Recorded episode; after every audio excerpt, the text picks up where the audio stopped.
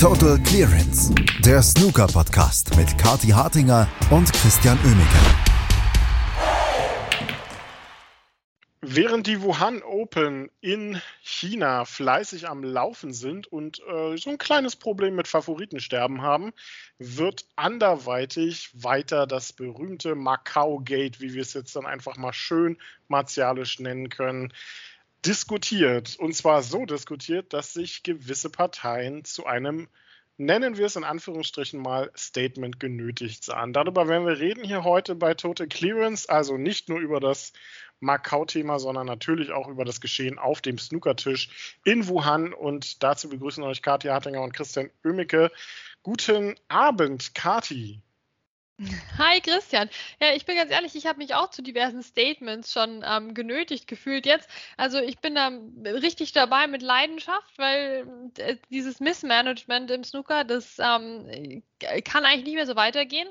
Wahrscheinlich wird es so weitergehen, aber ich finde, es ist genau der richtige Zeitpunkt jetzt, um metaphorisch gesehen mal alles anzuzünden. Und da bin ich sehr gerne mittendrin.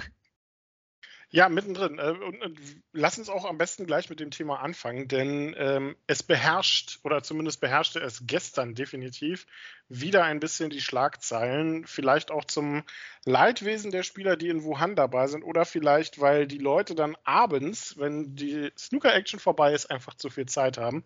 Auf jeden Fall kam gestern ein Statement raus von WST. Und ich sag mal vorsichtig, das hatte jetzt nicht unbedingt den gewünschten Effekt. Also während, während man auf der einen Seite den Medien eine Schelte verpasst hat, äh, die man nicht so ganz nachvollziehen kann, hat man sich im Rest dann irgendwie in fadenscheinigen wir haben die Spieler ja nur auf bestimmte Sachen hingewiesen, Behauptungen und sehr wenig nachvollziehbare Erklärungen, warum das ganze parallele Turniergedöns denn ach so böse für die Main Tour ist, verloren. Also ähm, es ist schwierig, mit diesem Statement was anzufangen und vor allem hat es, glaube ich, weiß ich nicht, haben die keine Leute, die da nochmal drüber gucken, so irgendwie, bei uns, bei uns auf Arbeit gibt es so eine Abteilung Unternehmenskommunikation, nennt sich die, wo so Leute sitzen, die Ahnung von sowas haben und dann sagen, äh, das kannst du aber nicht so schreiben, das musst du so schreiben und so, aber äh, also WST scheint da gerade ein Kommunikationsproblem zu haben. Ja, aber sowas von. Ich meine, der Schuss ging so nach hinten los und ich habe es ihnen so gegönnt, Christian. Ich habe es ihnen so gegönnt. Du hast ja den Inhalt des Statements eigentlich schon wiedergegeben, wenn äh, die HörerInnen, die es vielleicht nicht gelesen haben, die sich jetzt denken würden, das war aber jetzt sehr konfus, was der Christian gesagt hat. Ja, das stimmt, weil das Statement war auch einfach äh, konfus, nicht zielführend, zickig und wahnsinnig unprofessionell eigentlich. Ähm, und damit auch keine große Überraschung gegeben des Verhaltens des Weltverbands ähm, der letzten Monate, Jahre man kann da so weit zurückgehen, wie man vielleicht möchte. Also es war ein Affront gegenüber der Presse, insbesondere gegenüber Hector Nuns, der ja wirklich der beste schriftliche Snooker-Journalist eigentlich ist. Ähm, und es kam zu spät. Ne? Ähm, also zur Timeline, Hector Nuns hatte am Samstag sich an World Snooker Tour gewandt, um ein Statement von ihnen zu bekommen, halt als Gegenseite eben bezüglich der Abwesenheit der Spieler für das Macau Masters, die dadurch die Northern Ireland Open verpassen. Ähm, und dann kam aber nichts, beziehungsweise dann kam so ein One-Liner, ne, so, ja, dazu sagen wir jetzt nichts. Ähm, und dann kam jetzt eben gestern dann doch das Statement und dann kam dieses Statement, es war so, es war so richtig daneben. Also ich weiß gar nicht, was so der nervigste Teil war. Für mich persönlich war der nervigste Teil, dass irgendwo unten so scheinheilig stand, ne, wir machen das jetzt für die Fans, müssen wir natürlich unsere Turniere ähm, beschützen jetzt hier, denke ich mir, ihr macht gar nichts für die Fans. Wenn ihr was für die Fans machen würdet, dann hätten wir ein Live-Scoring. Wenn ihr was für die Fans machen würdet, dann hätten wir ganz andere Turniere noch erlebt und, und mehr Action und mehr Spaß und Freude für alles. Wenn ihr was für die Fans machen würdet, dann hätten wir noch Snooker-Blogger, die im Crucible ganz vorne sitzen, ja. Also wenn ihr was für die Fans machen würdet, dann könnten euch ein Haufen andere Sachen einfallen, als jetzt fünf Leute davon abzuhalten, jetzt nach Macau zu fahren. Das ist der eine Punkt. Ähm, der nächste Punkt für mich ist, dass das wirklich einfach so schlecht gemacht war und so unprofessionell, dass es wieder total seltsam halt rüberkommt. Da sind wir bei deiner Unternehmenskommunikation. Ich meine, muss man sich wundern, wenn man dem Social Media Typen ein, ein PraktikantInnengehalt zahlt im Wesentlichen. Ja, also die, die, geben halt auch kein Geld aus für Leute und dann wundern sie sich, dass sie vielleicht keine guten Leute kriegen. Dann gab es ja diese Umschichtung überhaupt im Marketing-PR-Bereich, bei denen, wo jetzt ähm, den uns bekannten Leuten auch noch jemand äh, obendrauf gesetzt wurde. Also seitdem ist es wirklich nochmal eine ganze Ecke schlechter, als es vorher war. Ja, also man muss halt auch Geld in die Hand nehmen, wenn man gute Leute braucht und braucht dann nicht nur dem Board hier den Bonus auszahlen, damit die sich ein neues Auto kaufen können. Ähm, sollte man vielleicht mal innerhalb der Organisation auch schauen, dass man da qualifiziertes Personal bekommt. Ja, und so sind wir natürlich dann bei so Sachen wie, ja, also diese Presseberichte waren, äh, waren nicht akkurat, ja, da, da waren Fehler drin. Äh, und dann wurde kein einziger Fehler benannt. Also man geht hier den Hector Nuns an, weil der war ja derjenige, der wirklich darüber berichtet hat und am ausführlichsten das Ganze mal bearbeitet hat.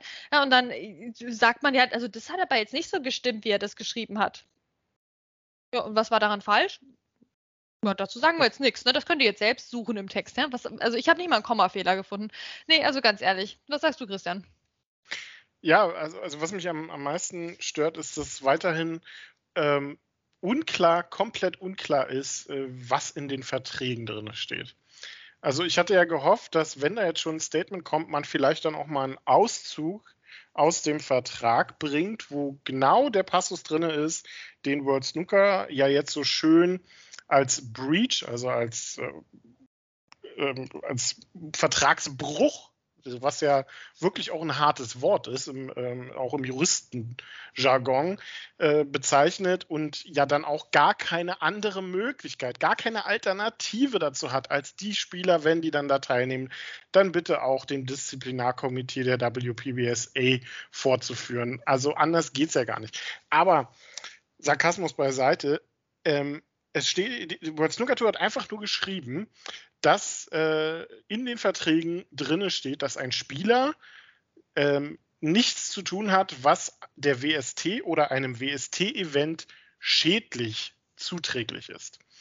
Jetzt ist natürlich die Riesenfrage, und da freuen sich, glaube ich, alle Anwälte der Welt schon drauf, ähm, herauszufinden, wie man das Wort schädlich definiert. Es steht da aber nicht, oder zumindest hat World Snooker Tour, oder ich habe es überlesen, kannst du mich gerne dann nochmal korrigieren, es steht da aber nicht nee, nee. so explizit drin, dass Leute, hier, wenn ein Turnier ist, dann dürft ihr nicht an einem anderen Turnier teilnehmen, was nicht von WST sanktioniert ist. Also da hätte ich mir gewünscht, dass das ganz klar drin steht, dass man auch mal eine Grundlage hat, um zu sagen, ja, okay, wenn es wirklich in den Verträgen steht, ist die Situation ja vielleicht nochmal eine ganz andere. Aber jetzt diese Interpretation von, ähm, was ist schädlich und ähm, vor allem das, was dann hinterher noch aufgezählt wurde von Würzenker, ähm, natürlich on behalf of the fans, was mich auch riesig gestört hat, ähm, was du ja auch schon gesagt hast. Also mit den Fans hat das überhaupt nichts zu tun.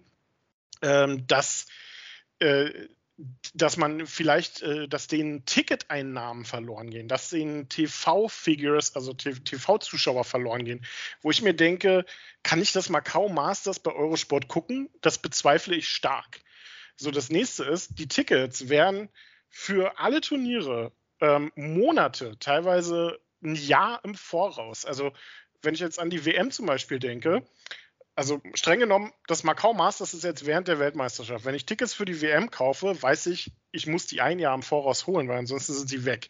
Ich weiß doch aber ein Jahr im Voraus noch gar nicht, welche Spieler ich da zu Gesicht bekomme. Also außer kann ich Ronnie O'Sullivan. Ja, gut. Genau, also außer den Titelverteidiger vielleicht, wer ist das eigentlich? Ähm, anderes Thema. Aber das ist, äh, also ich finde das sind alles durchaus sinnvolle Punkte, die angesprochen wurden, aber die machen in dem Kontext keinen Sinn und vor allem sind sie ähm, nicht explizit und schlüssig dargelegt und erklärt. Und das vor allem dann auch mal bezogen auf tatsächliche Vertragsinhalte. Ja, genau. Ich meine, dass man sich nicht schämt zu sagen, nur, nur weil jetzt der Ali Carter hier nicht bei unserem Turnier auftaucht, ist das sofort entwertet, das Turnier. Ne, weil der jetzt schnell in Macau da drüben sitzt. Kein Mensch hätte das ja mitbekommen. Ähm, also, also wenn das die Northern Ireland Open schon direkt so stark unirreparabel ähm, beschädigt und entwertet, dass da der Selby, der Brissell und noch drei andere nicht da, dabei sind, also dann sollte man sich vielleicht mal Sorgen machen über die eigene Leistung, ne? wie, wie, wertvoll man so ein Turnier gestaltet hat in Northern Ireland. Ja, wenn das denn, wenn das so einfach geht, so ein Turnier zu entwerten. Ja, also ich meine, man kann auch nicht permanent sagen, dass Ronnie O'Sullivan so ein Turnier jetzt nicht alleine hochhält und dann fehlen da zwei Leute. Ähm, oder fehlen auch ein paar mehr Leute, fehlen fünf Leute. Was soll's denn? Also ich bitte dich, während Vor allem- Covid haben. vor, vor allem die Formulierung, ne? Sizable Financial Implications. Das heißt, ähm, erhebliche finanzielle Auswirkungen. Also ich schätze mal, nach dem Macau Masters wird, äh, wird Snooker Insolvenz anmelden. Ja, also ich meine, wie blöd hast du dich denn angestellt, wenn, wenn, das, wenn dich echt so eine Exhibition in Macau dann juckt? Ne, also, und da ist halt auch wieder jedes fehlende Bewusstsein seitens von World Snooker Tour, dass man selbst vielleicht auch was falsch gemacht haben könnte. Ja, weil die sind ja jetzt, diese Spieler, sind ja nun mal nicht in Australien jetzt bei einer Exhibition, die sind auch nicht in Las Vegas bei einer Exhibition, sondern die sind in Macau bei der Exhibition und wir erinnern uns an die ganzen Kalenderplanungsdiskussionen, die wir die letzten Tage, Wochen hatten. Ja, das hat man, das war mit Ansage. Die haben sich einfach selbst dieses Loch gegraben in, von World Snooker Tour und jetzt müssen sie sich auch reinlegen. Ja, weil äh, äh, die haben sich, die haben es einfach verhauen. Die haben es verhauen mit dem Preisgeld, die haben es verhauen mit der Kalenderplanung. Und jetzt sagen die, einige von den Topspielern, und ich finde das nach wie vor extrem unterstützenswert, sagen jetzt mal, jetzt reicht's mal.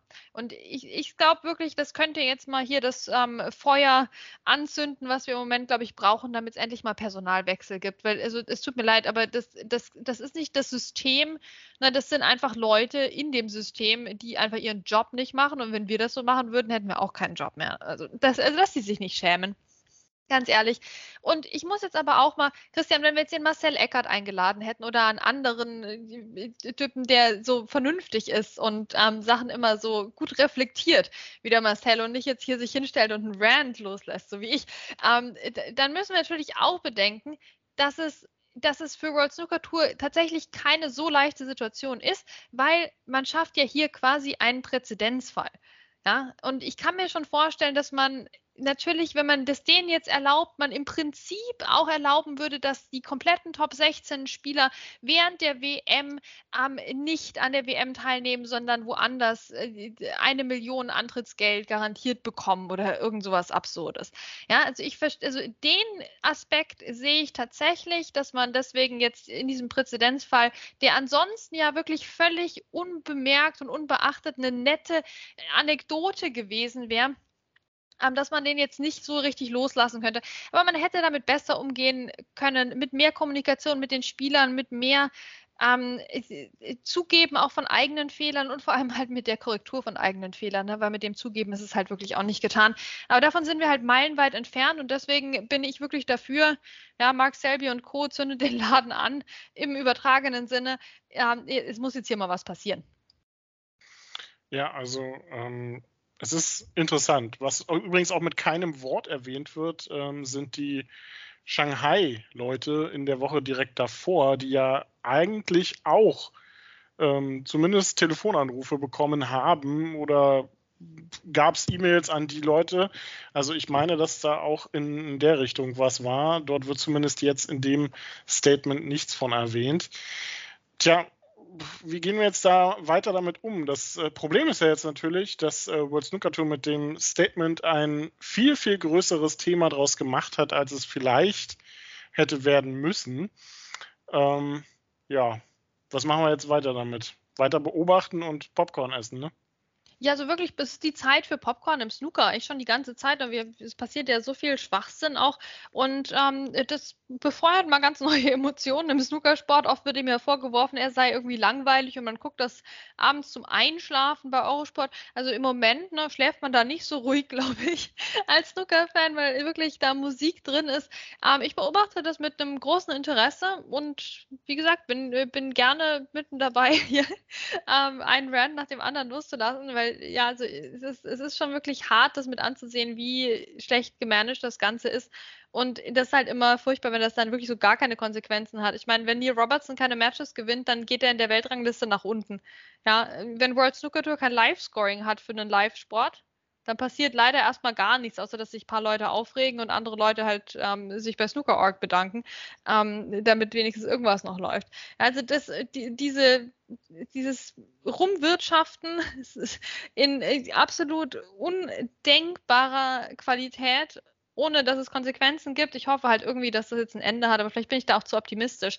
Ja, also ich hoffe natürlich auch nicht, dass wir jetzt hier so einen kompletten Aufbruch von der Tour bekommen in verschiedene Splitterprodukte und es geht dann nur noch ums Geld und so, weil das ist natürlich auch gerade auch aus deutscher Sicht na, das wäre furchtbar.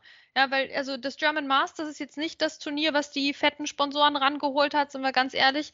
Ähm, das Paul Hunter Classic, das hätte es auch nicht gegeben, wenn wir nur Macau-würdige Preisgelder dafür bräuchten, damit überhaupt jemand spielt. Ja, aber wir haben eben auch Spieler, die, denen liegt was an Tradition, denen liegt was ähm, an den Fans, die es halt überall gibt. Ähm, und ich hoffe halt, dass wir eine Tour behalten können, aber halt eine, die einfach vernünftig gemanagt wird. Und ich glaube, mehr will eigentlich keiner. Das hat den Jungs und Mädels immer gereicht, ähm, einfach mit, mit ordentlich steigendem Preisgeld eine, eine vernünftige Tour zu haben, nebendran noch eine Exhibition-Tour. Äh, ich glaube nicht, dass sich das so grundlegend geändert hat oder dass jetzt alle irgendwie super geldgierig geworden wären. Nee, sondern World Snooker Tour hat nicht abgeliefert und das bis zu einem Maß, wie es jetzt offenbar nicht mehr tragbar ist, auch für die meisten Spieler. Ist ja auch die Rede vom Boykott vom Masters schon. Ja, also ob es äh, dazu wirklich kommt, äh, werden wir sehen. Ich gehe nicht davon aus. Ich denke mal, das wird sich beruhigen bis dahin. Aber es ist einiges los bei äh, WST, bei uns hier natürlich auch. Wir werden das Ganze beobachten und natürlich weiter darüber sprechen und sind gespannt auf die äh, Liste, die von Snooker 2 mit Sicherheit gerade vorbereitet wird um Hector Nance auf die vielen, vielen Unstimmigkeiten in seinem Artikel hinzuweisen, von denen die Rede war. Ähm, da bin ich sehr gespannt, wenn diese Liste dann rauskommt. Ja, wie schlagen wir jetzt den Bogen? Snooker wurde auch gespielt übrigens. Ähm, und die, die Spieler, die äh, mit dabei sind in äh, Macau, die haben sich ja alle gar nicht so unbedingt gut geschlagen. John Higgins zum Beispiel ist ausgeschieden. Es sind einige Spieler ja früh rausgegangen. Wir haben über Mark Selby schon gesprochen. Neil Robertson, Zhu Yuilong. Robert Milkins ist raus inzwischen. Stuart Bingham. Ähm, Sija Hui. Es ist eine lange Liste. Ryan Day ebenfalls ausgeschieden. Wir müssen über ein paar Spieler dann natürlich aber sprechen, auch über Ding Junhui zum Beispiel, der sang- und klanglos mit 0 zu 5 gegen Yuan Si Jun verloren hat. Was war denn da mit deinem Lieblingsspieler los, Kati? Ja, also der Ding Junhui hat halt, der, der, der kann es halt nicht mehr wirklich. Wie viele Breaks hat der Nennenswerte gespielt? Hm, gar keins. Gar keins, gar keins. Ist er überhaupt über 100 Punkte gekommen im ganzen Match? Ich glaube nicht. Also eine 0 zu 5 ähm, Klatsche gegen Juan Sijun, unseren Lieblingsspanier.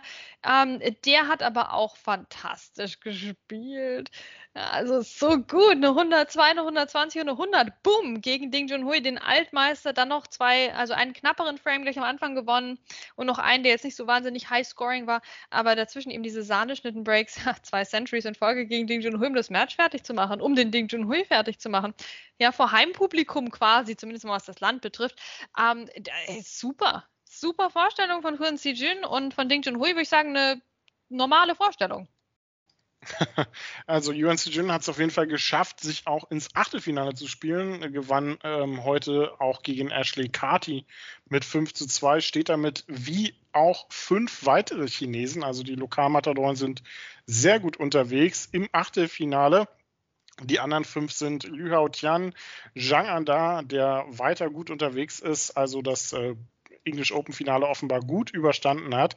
Xiao Guodong, He Guo Qiang weiter wieder bei seinem nächsten Turnier. Er hat die Möglichkeit, hier in seiner Rookie-Saison gleich zweimal das Viertelfinale zu erreichen. Mit Aaron Hill ja durchaus auch eine machbare Aufgabe vor sich und Wu Yise, die das komplettieren.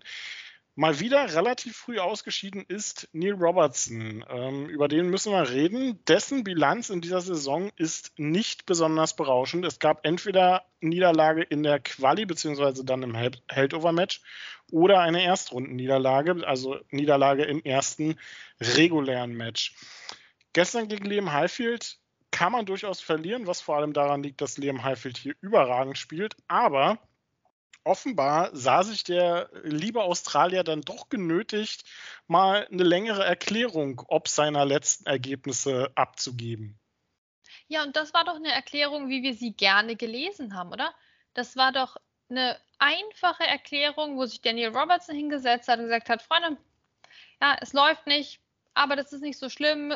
Ich bin eigentlich gut unterwegs. Meine GegnerInnen spielen so, wie sie normalerweise nicht spielen, nämlich viel besser ähm, gegen mich. Und so hat das jetzt einfach nicht geklappt mit den Resultaten. Aber vor allem, ich hätte auch längst mal schon eine Pause machen müssen. Ich war viel zu lange nicht mehr in Australien zu Hause. Ich hole das jetzt nach. Ich werde auch Ende des Jahres, des Kalenderjahres, ein paar Turniere verpassen dann, ähm, weil ich muss jetzt mal wieder zur Familie nach Hause. Und was kann man dazu anderes sagen als super, Neil Robertson, dass du diese Erkenntnis hast über dich selbst, ne? auch diese, ähm, den Willen jetzt was zu tun für dich, weil es ist ja Neil Robertsons leben. Ne? Also es geht ja nicht immer nur um die Snooker-Karriere. Das ähm, haben wir Mark Selby sehr gegönnt, dass er sich da auch die Auszeit genommen hat, um sich um seine mentale Gesundheit zu kümmern. Ähm, bei Neil Robertson hoffen wir, dass wir, dass es sozusagen, dass er jetzt das macht, bevor irgendwelche Krisen auftauchen könnten bei ihm.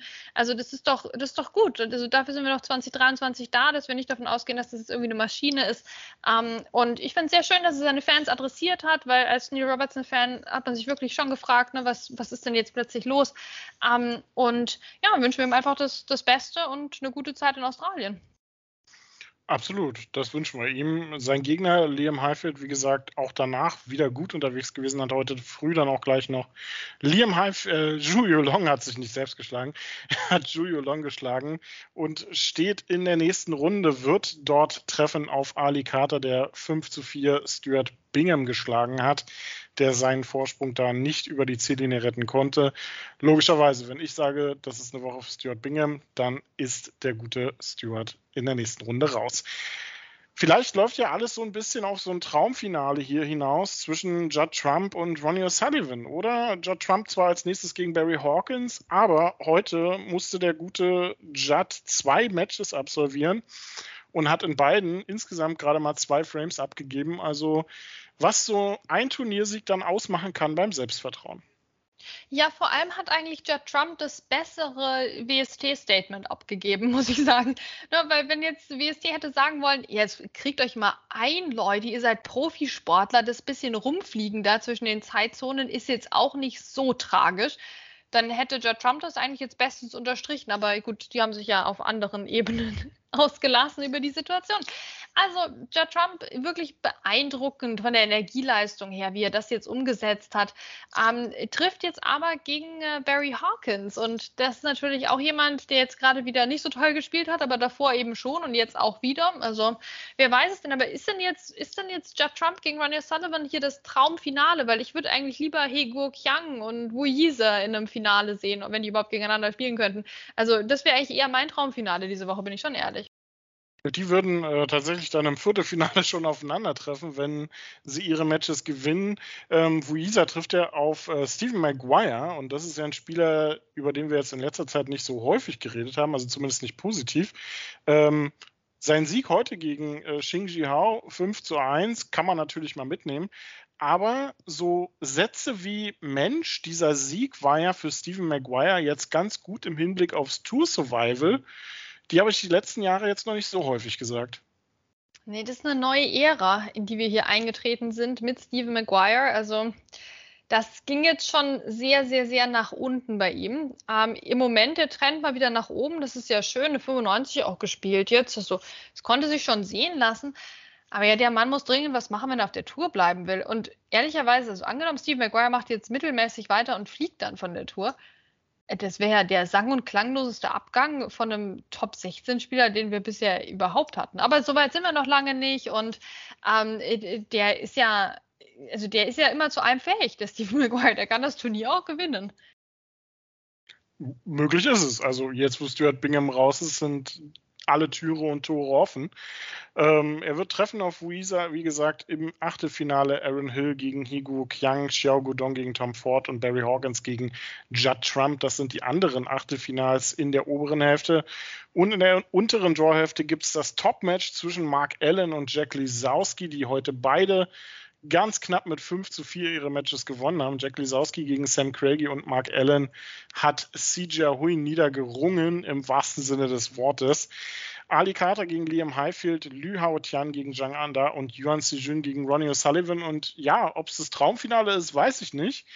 Aber Kati, zumindest hat sich Ronnie O'Sullivan heute schwerer getan, als man das hätte erwarten können gegen Pang Jung-Shu, der eigentlich nicht so weit davon entfernt war, Ronnie O'Sullivan zu schlagen, hat dann nur leider seine Chance nicht ergriffen. Ja, wir sind ja alle nur einen Sieg davon entfernt, Ronnie O'Sullivan zu schlagen. ähm, Pang Yung-Ju war heute eigentlich nur ein Frame davon entfernt, Ronnie O'Sullivan zu schlagen und hat auch das nicht geschafft. Dann sieht man wieder, wie schwierig das einfach ist.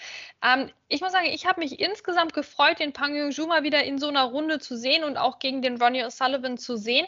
Denn irgendwie kam es mir vor, als hätten wir den jetzt doch einige Monate auch nicht mehr so richtig auf dem Zettel gehabt.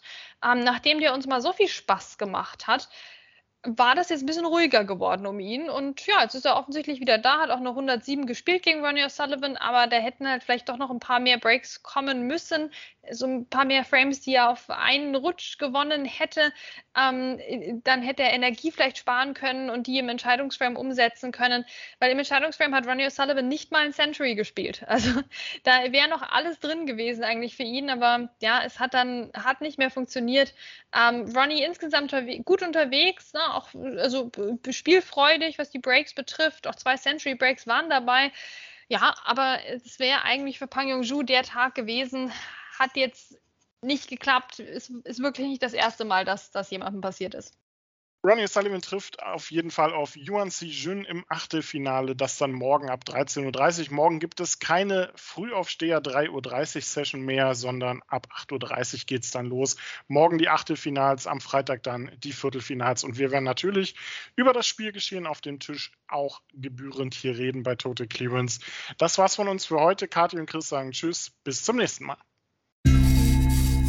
Total Clearance, der Snooker-Podcast mit Kati Hartinger und Christian Oemeke.